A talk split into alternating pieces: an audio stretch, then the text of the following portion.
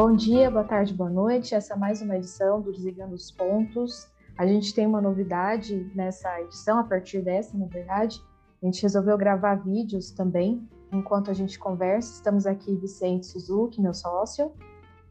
E aí, pessoal, tudo certo? E eu. A gente está testando, mas assim, tem, tem uns pontos, né? Hoje a, gente, a nossa internet está um pouquinho instável para vídeo, Inclusive, é, o Vicente ele vai voltar com a câmera, eu também, pode ser. Mas é, o assunto hoje é bem, bem, pertinente, porque a gente tem recebido muita demanda dos nossos clientes é, com relação à alocação.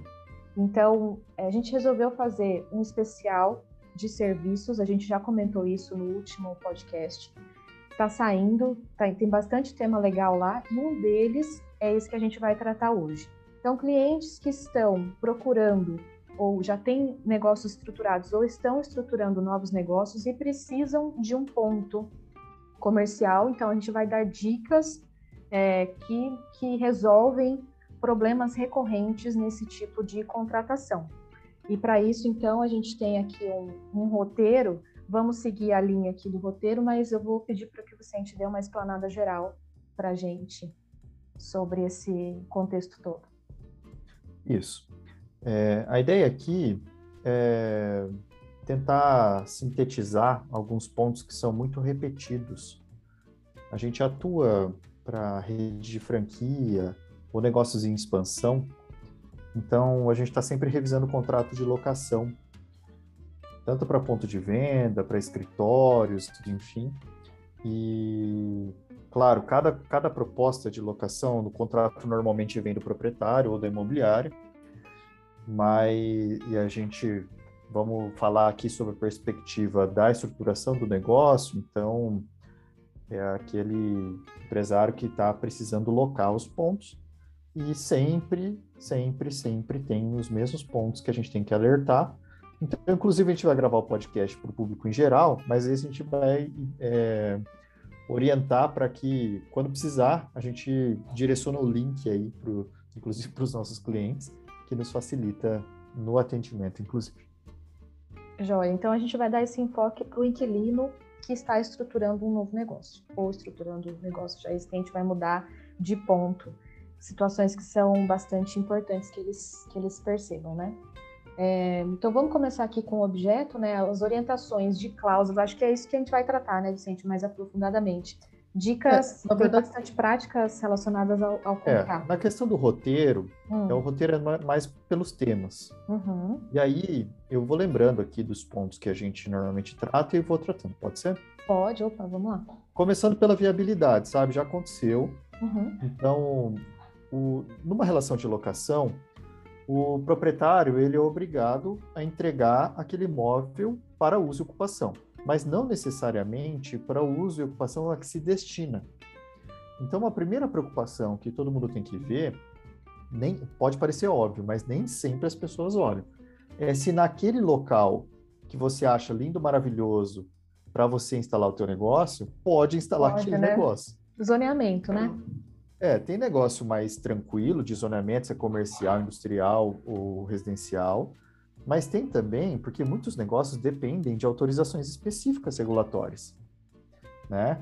É, por exemplo, se você for atuar num, num, ramo que tem, por exemplo, riscos ambientais muito graves, sei lá, dedetização, é que tem, tem uma série também, de né? regulatórios uhum. é, que exigem, por exemplo, espessura de parede, tamanho, ventilação e muitas coisas.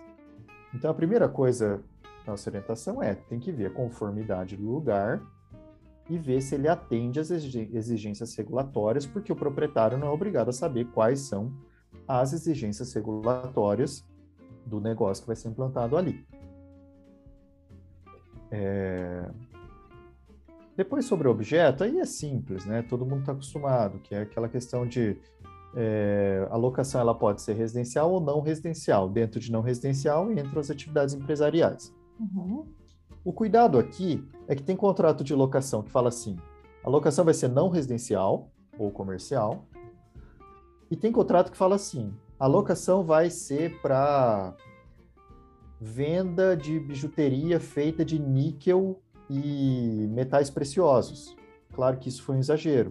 Uhum. Mas não, tem, eu já tem vários contratos que o proprietário pretende, é, coloca os quinais que podem ser explorados.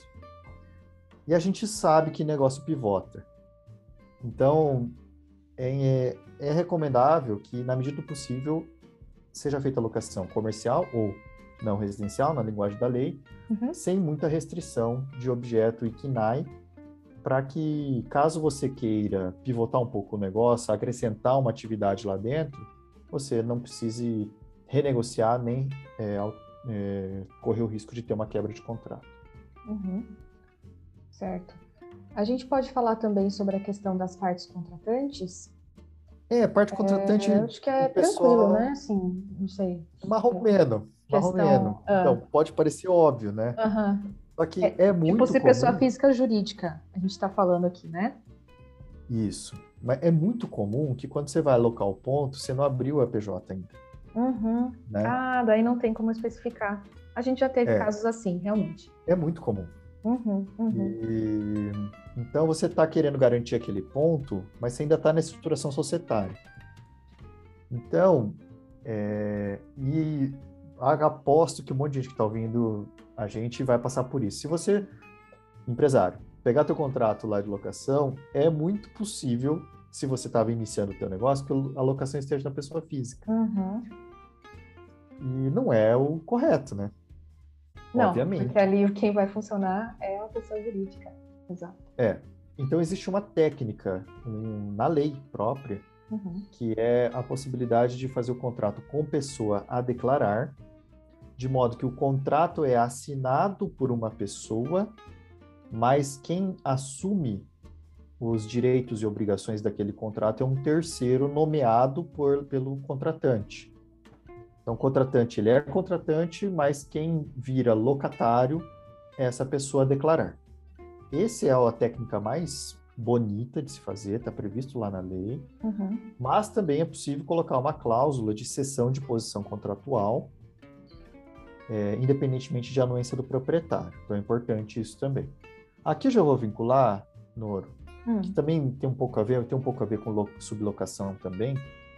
Todo mundo sabe, nenhum proprietário regra geral, permite sublocação.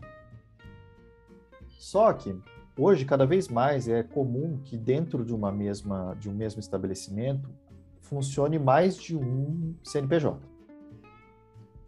É, então às vezes você tem é, por organização mesmo, também para fins tributários, mas não só para fins tributários, pode ser que dentro lá daquela mesma loja ou daquele mesmo escritório ou daquela mesma indústria funcione uma empresa que fabrique outra que venda. Ah, sim, existe, existem venda casos, X né? e outra que venda Y. De grupo, né? né? Então, eles abrem dois CNPJs para fins logísticos mesmo, isso é bem comum e legal, inclusive. É, abrir dois CNPJs que funcionam, em tese, no mesmo imóvel, mas em salas diferentes, e por isso é totalmente permitido, acontece bastante. Isso, a gente que faz a estruturação, a gente sabe que às vezes a estruturação passa por construção de um grupo. Uhum. Né? Então é importante colocar também uma ressalva dizendo que, embora o contratante seja aquela pessoa jurídica, que normalmente é a principal, que vai atuar lá, pode haver a ocupação e uso do imóvel por empresas do mesmo grupo. Uhum. Então pode fazer sentido esse tipo de cláusula.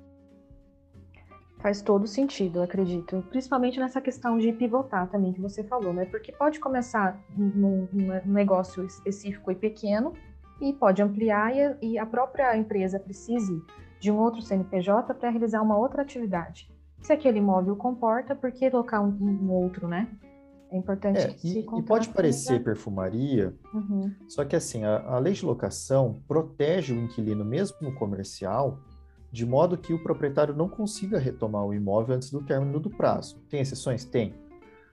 Mas, então a gente fica pensando assim: ah, mas é óbvio que o proprietário não vai encher meu saco se tiver um outro CNPJ funcionando lá. Não, em condições normais de temperatura e pressão, não vai mesmo. Uhum. Só que se ele tiver louquinho para tirar você de lá e uhum. botar uma outra empresa que vai pagar mais, você já deu uma. Ele pode uma, caçar uma chance, esse né? tipo de coisa uhum. que configuraria, em tese, sublocação indevida, uhum. que gera uma rescisão contratual por inadimplemento. Uhum. Então é por isso que, às vezes, às vezes você está fazendo um investimento considerável lá naquele imóvel, ou é um ponto comercial estratégico, é importante se ressalvar em relação a essas coisas. Muito bom, super relevante. O próximo assunto que eu queria trazer aqui, Vicente, eu acho que é um dos principais, é a questão dos reajustes. É, antes a gente nem falava de reajuste, né, uhum. né, direito. Uhum. Agora, é. A regra, é, o dogma da locação era IGPM. Uhum, né? E aí o IGPM enlouqueceu. Nesse período de pandemia, está dando aí 30 e poucos por cento, né? Quase 40. O que mata qualquer relação de equilíbrio contratual. Uhum. Então, hoje passou a ser uma cláusula muito discutida. Tem regra? Não tem, tem sugestões. Temos clientes que, considerando que o pensando pelo menos que o grosso da pandemia passou, que estão aceitando contratar a GPM, com uma conversa de boca de que se tiver maluquice no GPM, readequaria. Essa é uma linha, uhum. porque de fato a tendência é que se estabilize agora. Uhum. A outra linha é fazer cesta de índice. Por quê? O IGPM ele não foi feito para locação não existe um índice que efetivamente indique qual que é o valor da inflação sobre locação. Ele é emprestado, mas IGPM é Índice de Geral de Preços Mercado, uhum. né? E ele tem uma cesta lá que envolve, inclusive, preços relativos a dólar de para exportação. Por isso que ele também, nessa confluência de inflação de consumo mais alta do dólar, teve esse desequilíbrio. O que, que tem sido feito em muitas renegociações, inclusive agora, que estão da database de reajuste? É fazer uma cesta de média aritmética de IGPM e IPCA do IBGE. Uhum. O IPCA também está alto, mas está muito menos alto do que os 30 e poucos por cento do IGPM. Então é uma linha também. Outra opção é e colocar. É melhor do que de boca, né? Melhor se for. Melhor que de boca faz essa cesta, Isso. escreve uma cláusula bonita lá e fica mais seguro. Isso. A cesta pode ser simples assim, ou pode uhum. ser média ponderada, aí ou pode ser com mais índices, né? Então, a ideia é, é como que chama? Dispersar o risco de ter uma flutuação, uma volatilidade muito grande em um índice. Uhum. Por fim, é, inclusive numa negociação recente, a gente sugeriu cesta de índice e o proprietário sugeriu fazer é, cap de reajuste. Ele falou assim: olha, vamos deixar IGPM, mas a gente coloca um teto de 15. Se bater mais do que 15 uhum. e, enfim, o Brasil ainda existir, não, tipo, não ter um crash na bolsa, não ter realmente uma disparada para inflação galopante, uhum. a gente vai manter em 15 no máximo é uma forma de também da segurança, né? Então são sugestões aí para reajuste. É, super importante considerando não só a pandemia, né? Período, períodos de recessão, enfim, cenário. Eu acho que é. tudo isso ajuda. é, pouco tempo atrás estava tendo deflação. Pois é. Né? Teve é. deflação de GPM recente, teve deflação de IPCA. Então, IPCA acho que não chegou a dar deflação, mas IGPM ou DI chegou a dar deflação. Uhum. Então, é, dependendo do período, né? A outra coisinha rapidinha, que pouca gente sabe, e realmente está na lei desde 91, mas pouca gente sabe, principalmente no mercado local. Quem é investidor de FII, Fundo de Investimento Imobiliário, já sabe. Mas mercado de São Paulo, lajes corporativas, locação, já sabe. Uhum. Maringá, não necessariamente porque não é prática. A cada três anos, tem a ação revisional de aluguel. Então, independentemente de você, por exemplo, locar é, aquela salinha, sabe, que você locou por dois mil reais, uhum. e aí, por, sei lá, alguma loucura, foi construído alguma coisa muito, que valorizou muito o ponto, ou teve alguma alteração no mercado muito grave, e aquela salinha passou a valer 5 mil reais de locação. O reajuste do IGPM ou de qualquer indexador não vai chegar nisso em três anos. Então, a cada três anos, a lei permite que qualquer das partes pleiteie, né, peça, a redução ou, ou o aumento do aluguel conforme valor de mercado. Uhum. Se as partes não chegarem num acordo, isso vai para a justiça, tem um procedimento todo complexinho lá para fazer e é feita uma perícia para saber qual é o valor de mercado. Então não dá para, por exemplo, cravar que você alocou a longo prazo, é, você sempre vai ter aquele custo indexado na inflação. Não uhum. adianta redear, por exemplo, ah, então eu vou sabendo que está na inflação, eu vou já meio que saber que não, não adianta, porque a cada três anos pode ter um Essa dente aí dentro dessa curva. Uhum. Entendido.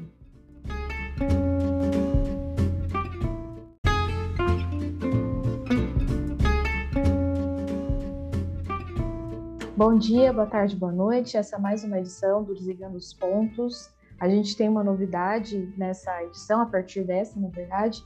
A gente resolveu gravar vídeos também, enquanto a gente conversa. Estamos aqui, Vicente Suzuki, meu sócio. E aí, pessoal, tudo certo? E eu. A gente está testando, mas assim, tem, tem uns pontos, né? Hoje a, gente, a nossa internet está um pouquinho instável para vídeo.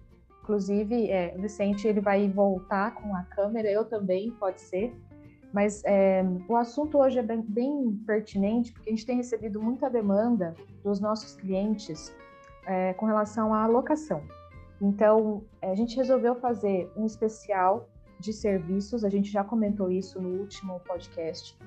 Está saindo, tá, tem bastante tema legal lá, e um deles é esse que a gente vai tratar hoje.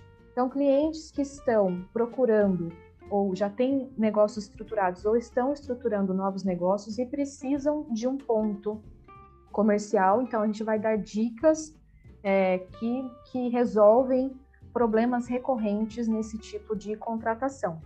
E para isso, então, a gente tem aqui um, um, roteiro. Vamos seguir a linha aqui do roteiro, mas eu vou pedir para que o Vicente dê uma explanada geral para a gente sobre esse contexto todo. Isso. É, a ideia aqui é tentar sintetizar alguns pontos que são muito repetidos.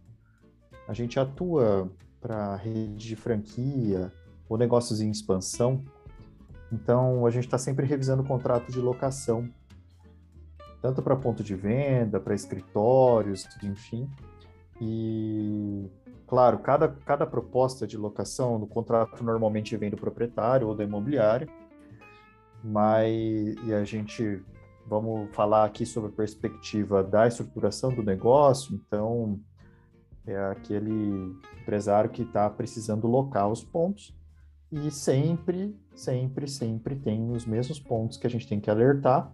Então, inclusive, a gente vai gravar o podcast para o público em geral, mas aí a gente vai é, orientar para que, quando precisar, a gente direcione o link aí, pro, inclusive para os nossos clientes, que nos facilita no atendimento, inclusive.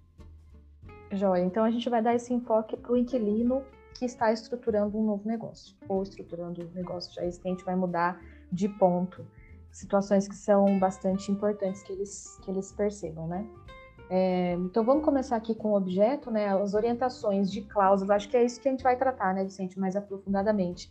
Dicas é, verdade, bastante práticas relacionadas ao, ao contrato. É, na questão do roteiro, hum. é, o roteiro é mais pelos temas. Uhum. E aí, eu vou lembrando aqui dos pontos que a gente normalmente trata e vou tratando, pode ser? Pode, opa, vamos lá. Começando pela viabilidade, sabe? Já aconteceu. Uhum. Então, o, numa relação de locação, o proprietário ele é obrigado a entregar aquele imóvel para uso e ocupação, mas não necessariamente para o uso e ocupação a que se destina. Então, a primeira preocupação que todo mundo tem que ver, nem pode parecer óbvio, mas nem sempre as pessoas olham, é se naquele local que você acha lindo, maravilhoso, para você instalar o teu negócio, pode instalar pode, aquele né? negócio. Zoneamento, né? É, tem negócio mais tranquilo de zoneamento, se é comercial, industrial ou residencial, mas tem também, porque muitos negócios dependem de autorizações específicas regulatórias, né?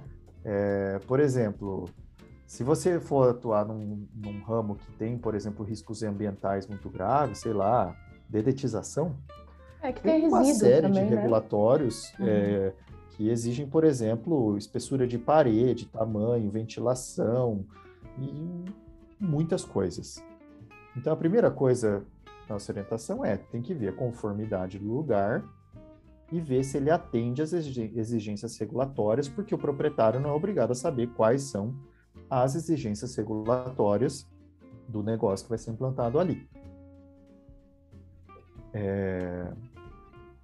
Depois sobre o objeto, aí é simples, né? Todo mundo está acostumado, que é aquela questão de é, a locação ela pode ser residencial ou não residencial. Dentro de não residencial entram as atividades empresariais. Uhum.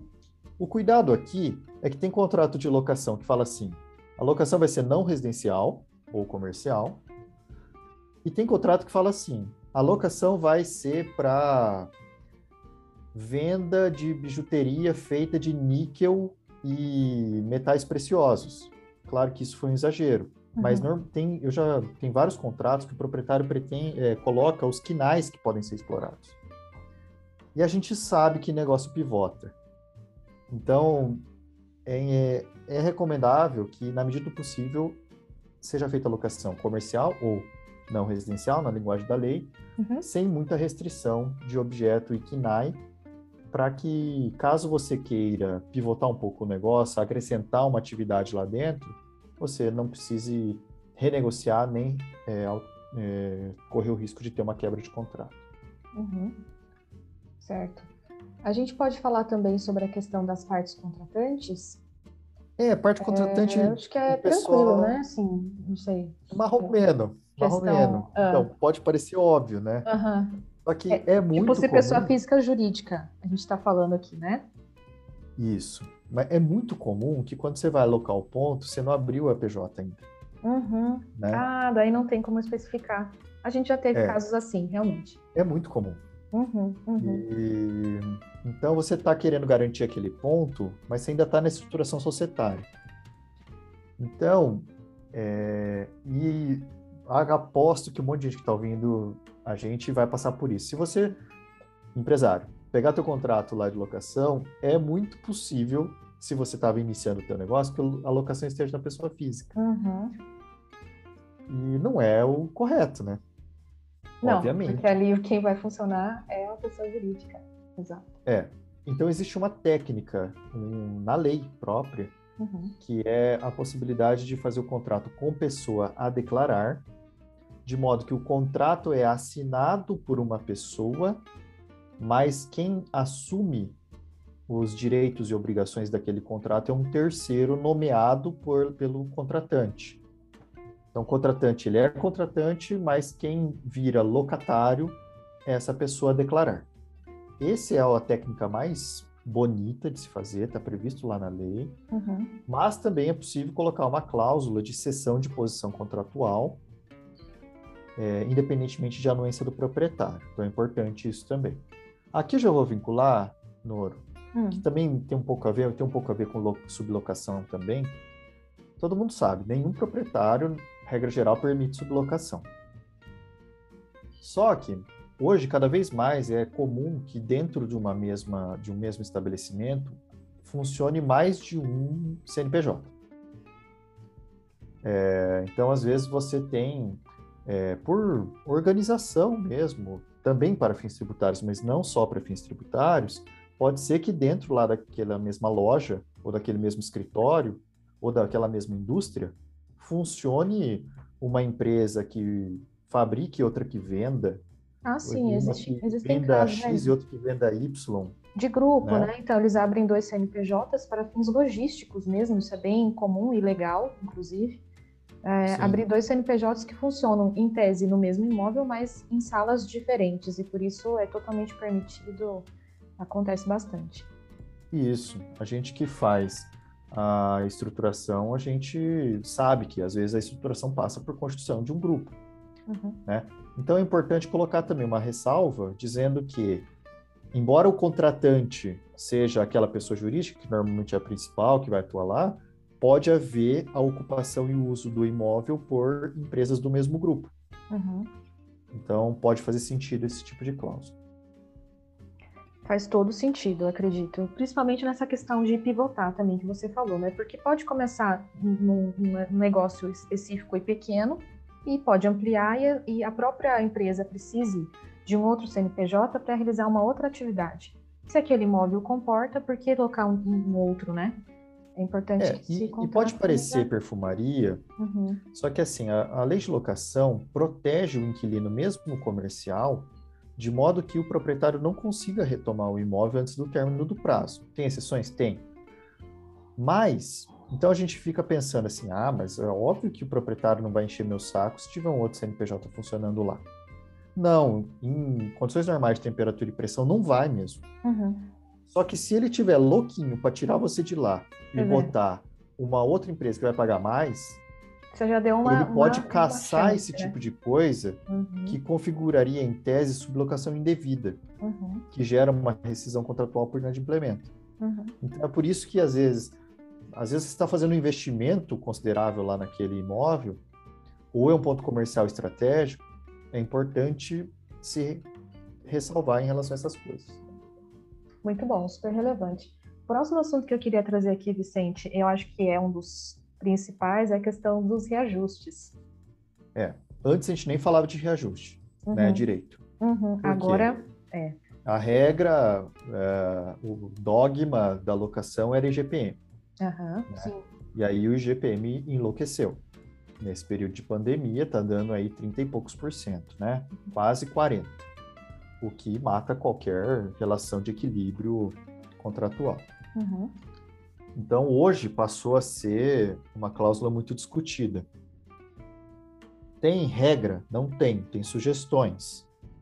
Temos clientes que, considerando que o, pensando pelo menos que o grosso da pandemia passou, que estão aceitando contratar a GPM, com uma conversa de boca de que se tiver maluquice no GPM, readequaria. Essa é uma linha, uhum. porque de fato a tendência é que se estabilize agora. Uhum. A outra linha é fazer cesta de índice. Por quê? O IGPM ele não foi feito para locação. Não existe um índice que efetivamente indique qual que é o valor da inflação sobre locação. Ele é emprestado, mas IGPM é Índice de Geral de Preços Mercado. Uhum. Né? Ele tem uma cesta lá que envolve, inclusive, preços relativos a dólar para exportação. Por isso que ele também, nessa confluência de inflação de consumo mais alta do dólar, teve esse desequilíbrio. O que, que, tem sido feito em muitas renegociações, inclusive agora, que estão dando database de reajuste? É fazer uma cesta de média aritmética de IGPM e IPCA do IBGE. Uhum. O IPCA também está alto, mas está muito menos alto do que os 30 e poucos por cento do IGPM. Então é uma linha também. Outra opção é e colocar. É melhor que de boca, né? Melhor se for. Melhor que de boca faz essa cesta, Isso. escreve uma cláusula bonita lá e fica mais seguro. Isso. A cesta pode ser simples assim, uhum. ou pode ser média ponderada, aí ou pode ser com mais índices, né? Então, a ideia é, é como que chama? Dispersar o risco de ter uma flutuação, uma volatilidade muito grande em um índice. Uhum. Por fim, é, inclusive numa negociação recente, a gente sugeriu cesta de índice e o proprietário sugeriu fazer é, cap de reajuste. Então, ele falou assim: olha, vamos deixar IGPM, mas a gente coloca um teto de 15. Se bater mais do que 15 uhum. e, enfim, o Brasil ainda existir, não, tipo, não ter um crash na bolsa, não ter realmente uma disparada para inflação galopante, uhum. a gente vai manter em 15 no máximo é uma forma de também dar segurança, né? Então são sugestões aí para reajuste. É, super importante considerando não só a pandemia, né? Período, períodos de recessão, enfim, cenário. Eu acho que é. isso ajuda. é, pouco tempo atrás estava tendo deflação. Pois é. Né? Teve é. deflação de GPM recente, teve deflação de IPCA. Então, IPCA acho que não chegou a dar deflação, mas IGPM ou DI chegou a dar deflação. Uhum. Então, é, dependendo do período, né? A outra coisinha rapidinha, que pouca gente sabe, e realmente está na lei desde 91, mas pouca gente sabe, principalmente no mercado local. Quem é investidor de FII, Fundo de Investimento Imobiliário, já sabe. Mas, mercado de São Paulo, lajes corporativas, locação, já sabe. Uhum. Maringá, não necessariamente porque não é prática. A cada três anos tem a ação revisional de aluguel.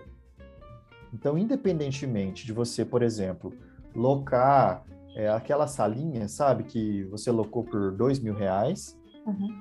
e aí, por, sei lá, alguma loucura, foi construído alguma coisa muito, que valorizou muito o ponto, ou teve alguma alteração no mercado muito grave, e aquela salinha passou a valer 5 mil reais de locação. O reajuste do IGPM ou de qualquer indexador não vai chegar nisso em três anos. Então, a cada três anos, a lei permite que qualquer das partes pleiteie, né, peça, a redução ou, ou, o aumento do aluguel conforme o valor de mercado. Uhum. Se as partes não chegarem num acordo, isso vai para a justiça, tem um procedimento todo complexinho lá para fazer, e é feita uma perícia para saber qual é o valor de mercado. Então não dá para, por exemplo, cravar que você alocou a longo prazo, é, você sempre vai ter aquele custo indexado na inflação. Não uhum. adianta redear, por exemplo, ah, então eu vou sabendo que está na inflação, eu vou já meio que saber que não, não adianta, porque a cada três anos pode ter um dente aí dentro dessa coisa. Uhum. Entendido.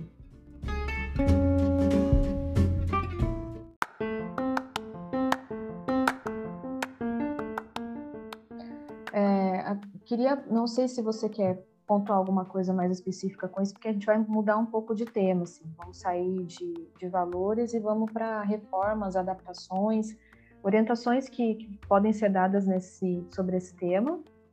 E, não sei, a eventual cláusula, né, que, que é legal colocar. É, aqui é muito comum também, que normalmente você pega um imóvel para estruturar um negócio e você precisa reformar. Às vezes é coisa simples, às vezes é coisa mais complexa. Às vezes é colocar um drywall lá só para criar uma sala. Uhum. Às vezes é realmente fazer um investimento de tipo passar é, toda a logística daquele local. Às vezes você tem que realmente mexer com alvenaria, estrutura, trocar piso e iluminação, aumentar a capacidade elétrica por causa do equipamento, uma infinidade de coisas. Cada empreendedor sabe o que, que já passou nesse tipo de adaptação. O que, que é importante? É regra geral, muito raramente, não é dessa forma, que as benfeitorias agregadas ao imóvel incorporam o imóvel. Você não vai poder tirar. Qual que é esse conceito? Aquilo que você pode tirar sem destruir ou diminuir o valor do imóvel, você pode tirar ao final da locação. Aquilo que adere, você precisa destruir para é, levar embora, aquilo incorpora. Uhum. A lei, em tese, até prevê direitos de indenização e retenção para uma benfeitoria.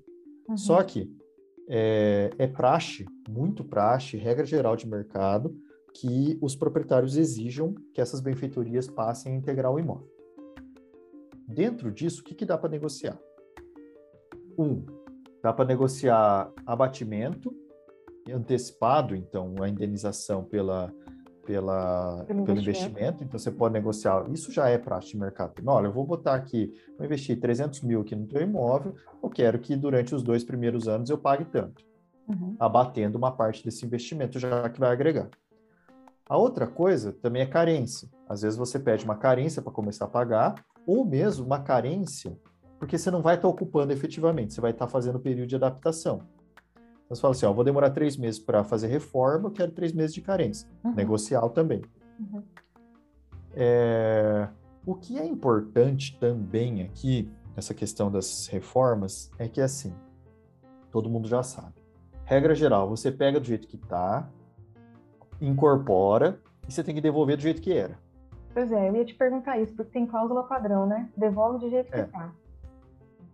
E aí, aí o que, que a gente, e aí, assim, é sempre essa cláusula a gente tem que negociar também e normalmente é aceita pelos proprietários. Uhum. Ok, eu pego do jeito que está, eu vou criar as benfeitorias e as benfeitorias, desde que autorizadas, elas não precisam ser revertidas. Isso é importante, tá? Você imagina, você troca um piso ah, de porcelanato exato. de uma cor e coloca um outro que às vezes é até melhor, mas aí o proprietário vem e meio que birrento, fala assim, não, eu quero aquele lá. Impossível. Exato. Né? Nem existe mais o tal do piso, né? É.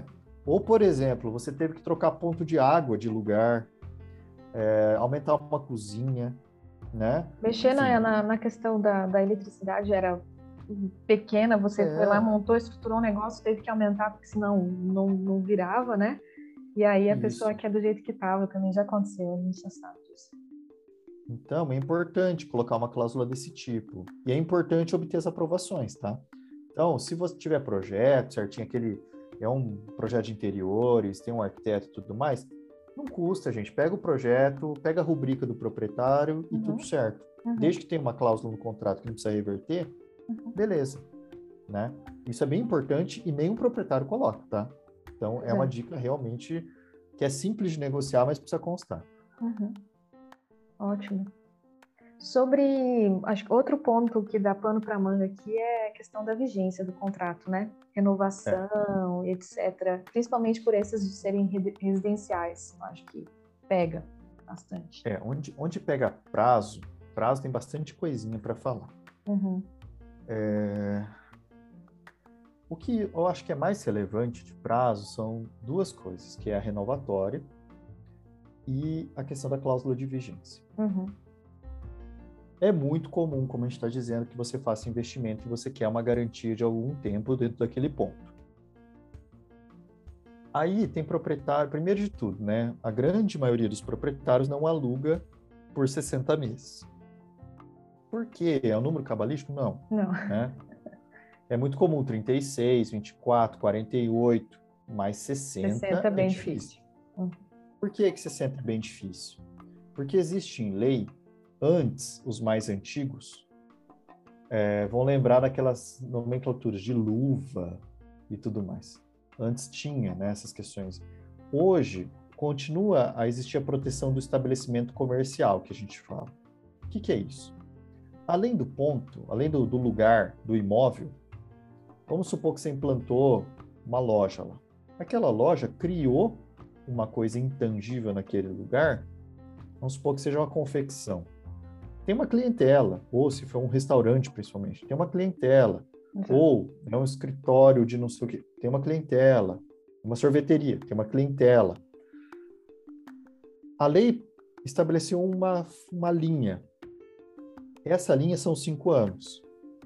Quando chega uh, os, os contratos, o contrato, ou a soma dos contratos com prazo determinado chegam a cinco anos no mínimo, o proprietário passa a ter o direito, o proprietário não, o locatário, o inquilino, passa a ter o direito de exigir a renovação do último contrato pelo mesmo prazo.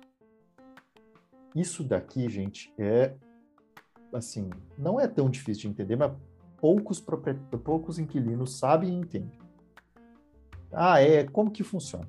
Então, se você fez o primeiro contrato de dois anos venceu e você está lá faz três anos, mas nunca renovou, tá com o contrato por prazo determinado. Uhum. Aí você está lá faz cinco anos. Você tem esse direito? Não tem. Por quê? Qual, onde que pegou? Tem que ser contrato por prazo determinado de cinco anos no somatório. Ah, eu tenho um contrato de dois e depois outro de três.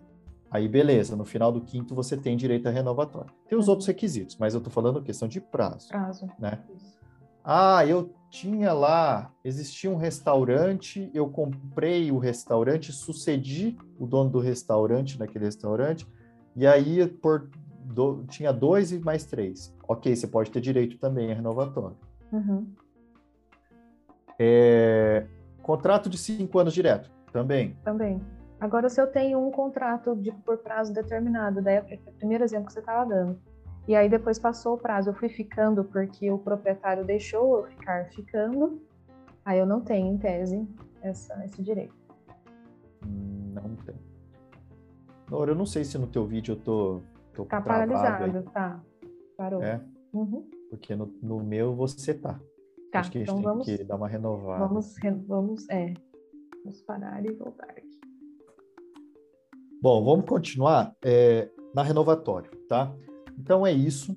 Então, naquele exemplo, contrato de 2,5 e depois mais um contrato de 2,5, uhum. chegou no quinto, você vai ter o direito de renovar. Por quanto? Por 5? Não, por 2,5. Porque é o Se você tem um contrato de 10, uhum. no final desses 10, você vai ter o, pra, o, o direito de renovar por mais 10, uhum. né? Então, essa é a, a, a regra. Onde que pega? O inquilino tem que colocar, no dia que ele assina o contrato, se ele quiser ficar lá, ele tem que colocar na agenda dele para daqui quatro anos pensar nisso. Por quê?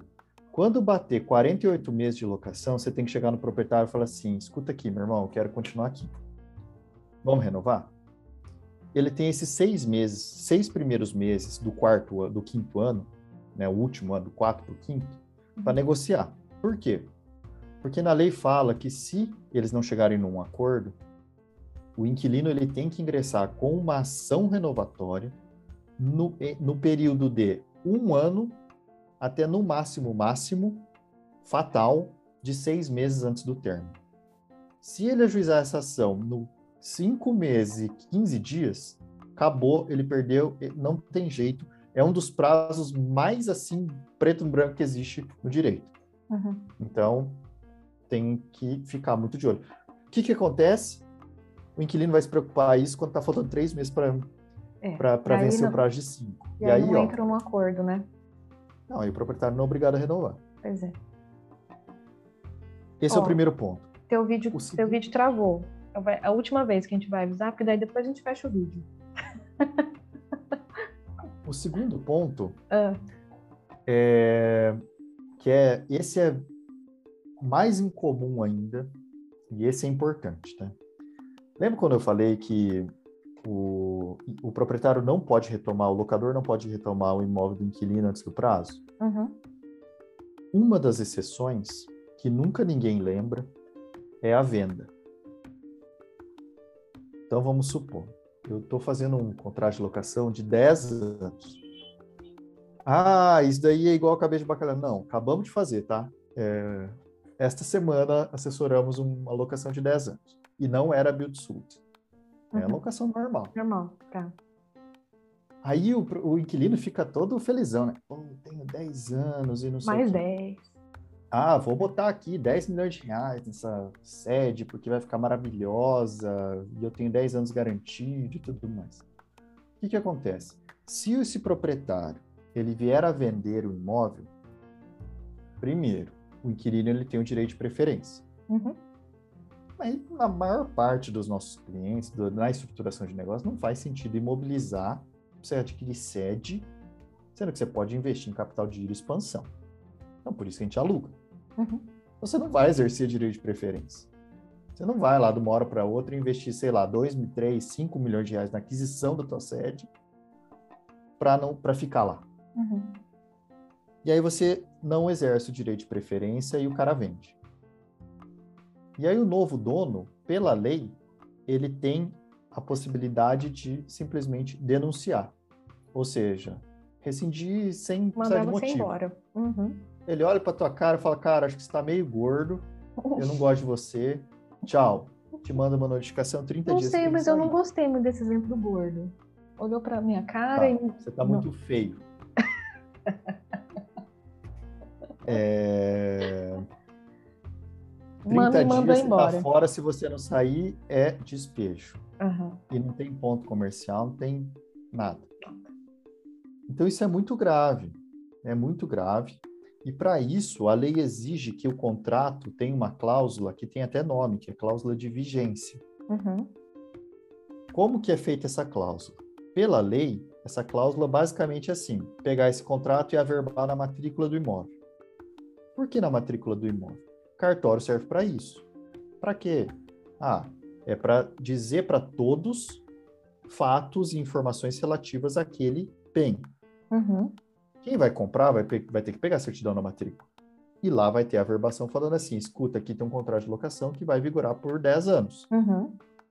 Se o proprietário, mesmo assim, o vender e o, o adquirente comprar, ele está sabendo e ele vai ter que cumprir.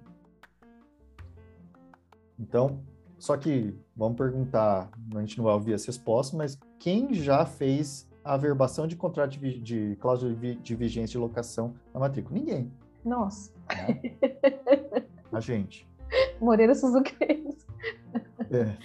Mas é, é difícil.